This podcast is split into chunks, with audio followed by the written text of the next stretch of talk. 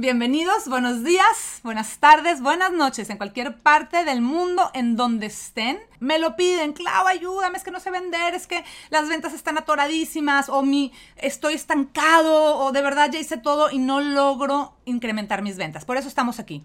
¡Qué emoción! Oigan, bueno, vender sin vender es el arte de hacer una transacción en donde las dos personas ganen, en donde los dos lados, la empresa y el cliente, ganen y sean ambos sean felices. Esto sin empujar a la gente, sin, sin estar rogando, sin tener que decir, ándale, cómprame, sin convencer, sin tener que sentirnos mal, sin que nos dé pena, ¿sí? Vender sin vender es este arte en donde nos sentimos seguros de nosotros mismos y de nuestros productos, ¿sí? De, o servicios, dependiendo de lo que tengan pero también es que la otra parte valore nuestro trabajo, que no nos pida descuentos, que no nos dejen, a lo mejor se vayan sin pagar o que, también se comprometan a hacer su parte, ¿verdad? Bien, vender sin vender es una habilidad. Si sabían que es una habilidad, es algo que puedes desarrollar, es algo que puedes aprender. Y esto que eh, aprendes todos los días, la forma en que vendes, en que, en empiezas a enrolar a los demás, se convierte en un hábito. Y un hábito es algo que ya haces ya de manera natural, pero lo tienes que practicar y practicar y practicar. Y para esto se necesita una actitud mental correcta para vender sin vender, ¿verdad? Entonces, hábitos, actitudes y habilidades es lo que yo siempre enseño para que aprendan cualquiera de mis fórmulas, en este caso, cómo vender sin vender. Yo escucho mucho frustración, incomodidad, estrés, deudas, enojo y así están de verdad, se sienten de, ay, se me viene el mundo encima, no estoy vendiendo, no estoy eh, llevando mi negocio donde quiero, estoy hasta acá de deudas, no sé con qué voy a pagar el colegio a mis hijos. Oigan, es de verdad una actitud mental. Si cambiamos esa actitud y nos ponemos a hacer las cosas que tenemos que hacer, eventualmente le vamos a dar la vuelta. Pero sentarnos a llorar, ah, no vendo, o ah, estoy muy frustrado, tengo miedo, eso no nos va a ayudar. Entonces yo hablo mucho de mentalidad porque eso es básico en las ventas. Tu estado mental es básico para que puedan crecer tus ventas, ¿ok? Me dicen, Clau, porque yo no vendo, o sea, yo veo que otros venden mucho. No sé vender, a mí no me gusta vender, porque casi nadie me compra. ¿Será que estoy muy caro? ¿Será que, sabes qué, Clau? No, es que a mí no me gustan las ventas. Oigo de todo tipo de comentarios. Entre no me gusta molestar a mis amigos, no vendo porque está muy caro mi producto, em, nadie quiere pagarme lo que valgo. Nadie me quiere pagar lo que valgo. Entonces me fijo cuánto cobran los demás, porque si el otro cobra 5 dólares, entonces yo voy a cobrar 5 dólares. No puedo cobrar más de eso. ¿Sí? El, no vale tanto mi trabajo y no te puedo cobrar, es de lo que más escucho. O sea, les da, de verdad, les da miedo cobrar. Porque una cosa es vender y otra cosa es cobrar. ¿Sí? Y la gente, o sea, el primer paso es, tienes que llamar la atención. El segundo paso es, tienes que enseñarles lo que haces y cómo los puedes ayudar. Y el tercero es el cierre. Sin cierre no hay transacción, sin, transacción no hay dinero. Sin dinero, pues estás haciendo un hobby, no estás haciendo un negocio, ¿verdad? Déjame te cuento una historia de mi hijo. Mi hijo se llama Owen. Owen tiene cuatro años, cuatro años y medio, de hecho. Y su segundo nombre es Kai. K-A-I. Owen Kai. Owen significa pequeño guerrero y Kai significa océano. Yo no sabía, oiga, les juro que no sabía eso. Un día, un día la mamá de Richard fue la que nos dijo, ¿sabías que el nombre Owen significa tal y tal? Entonces nos dimos cuenta que mi bebé, mi niño, era el pequeño guerrero del océano. Y qué chistoso, ¿y por qué les digo esto? Porque Owen desarrolló, les digo, tiene cuatro años y medio y desde bebecito desarrolló un amor por el agua, por el mar, por las lanchas, por las olas, por el mundo submarino, por los animales, por los acuarios. Y entre todos esos gustos por ir de pesca. ¿Ok? Ni Rich ni yo somos de ir de pesca. Es más, a mí no me gusta pescar. A mí nunca me gustó. Yo me acuerdo que mi papá nos llevaba a mis hermanos y a mí a pescar en Puerto Isabel y en la Isla del Padre cuando éramos niños. E, e, estos lugares son en Texas.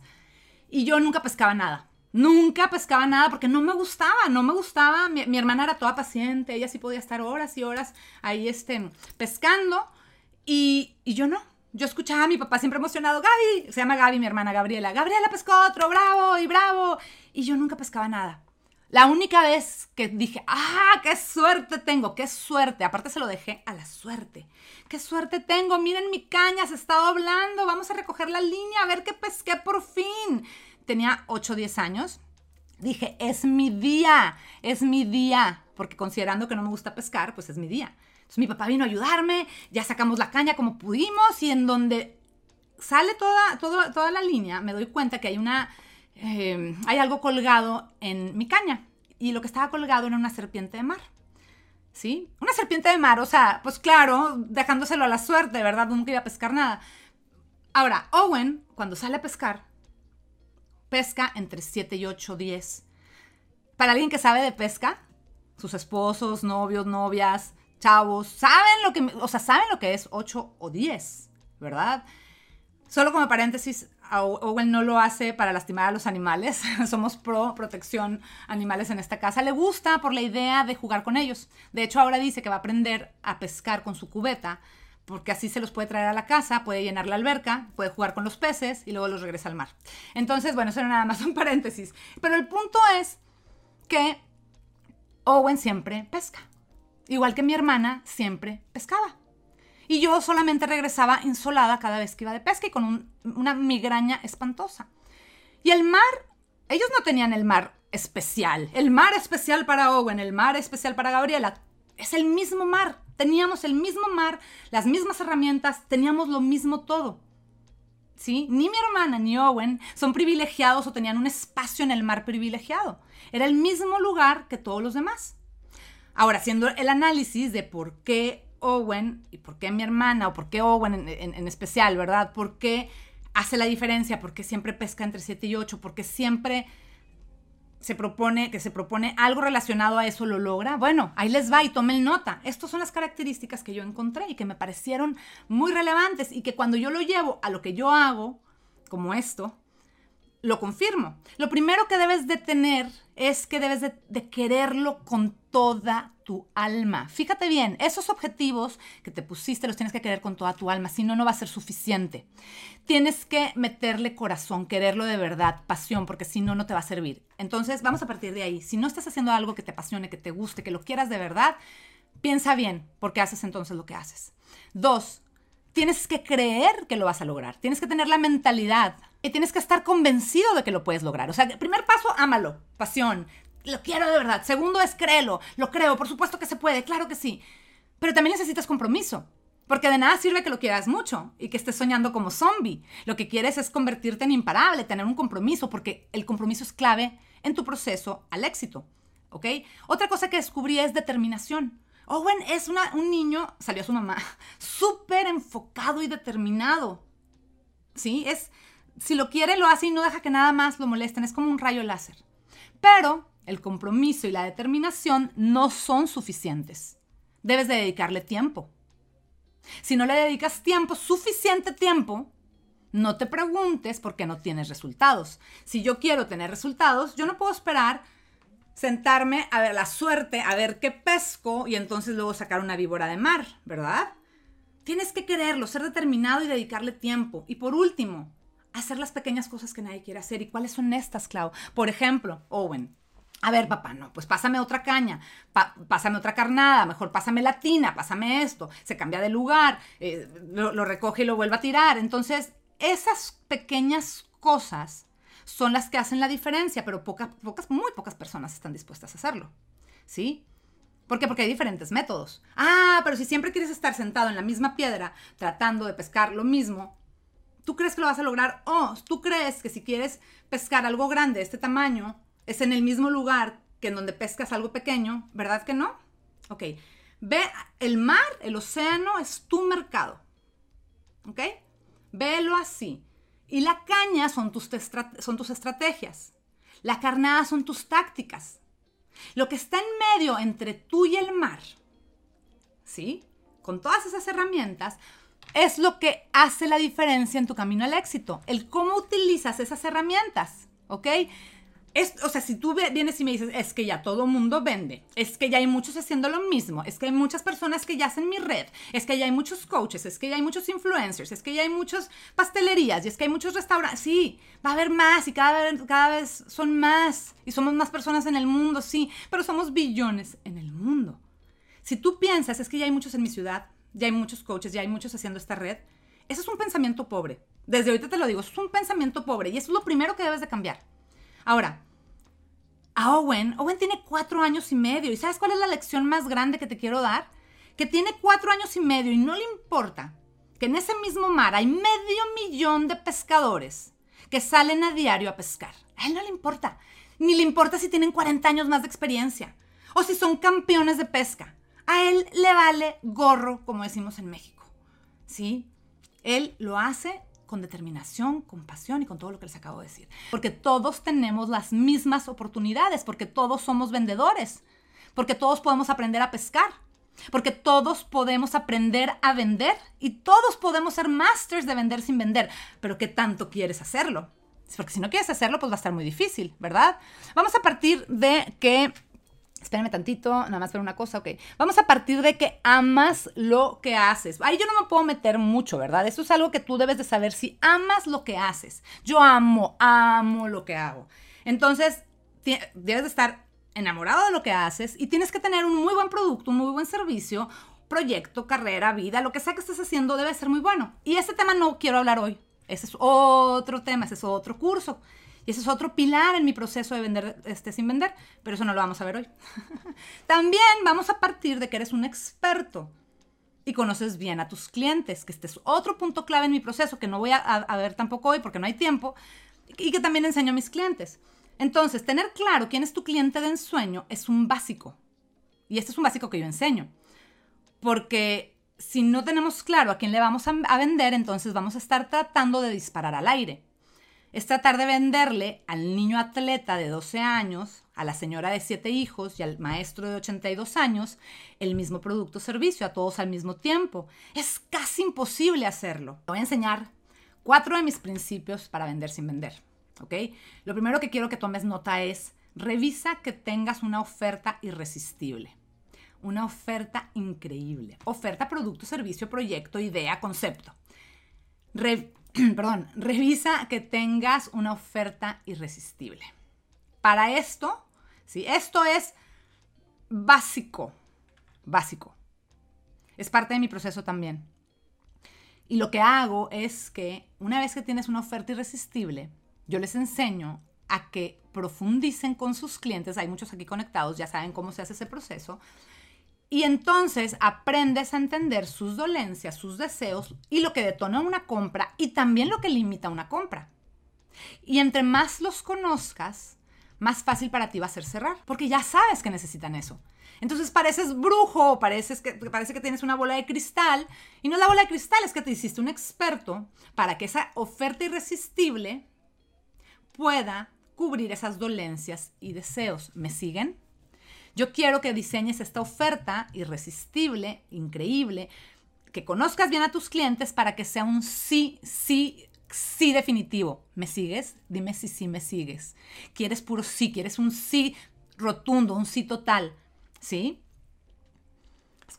Punto dos, sé tú. Debes de conectar con tu audiencia y debes de hacerlo de manera personal. No te preocupes por lo que van a pensar otros. Si les vas a gustar o te van a odiar, déjaselos a ellos. Tú aprende a tener conversaciones con ellos como si fueran tus amigos de toda la vida. ¿Sí? Si te quieres parar a medio live y decirles ahorita vengo, voy por un café, párate en medio live y diles voy por un café. Platiquen. Trata a tu audiencia como te gustaría que te trataran. Si quieres contar chistes, cuenta chistes. Si quieres decir groserías, dilas. Si no quieres decir groserías, no digas. Háblale a tus clientes como si fueran tus amigos. Tú quieres ser una persona real, vulnerable, transparente, pero también accesible. No quieres ser un robot. Ah, ah, sí, tengo una oferta. No, no, quieres, no tienes una oferta. Los entiendes. Estás con ellos. Sabes qué necesitan. Punto 3, cuenta historias. Esto es bien importante. La gente no quiere comprar el martillo, como les decía. Quieren comprar esta visión, la ilusión de colgar su primer cuadro, el primer cuadro de sus hijos. La gente no compra una guitarra. La gente compra esta visión de crear arte, ¿sí? De crear arte a través de la música, de inspirar a cientos de personas o millones de personas, de componer canciones, de alegrar almas, de tocar miles de corazones.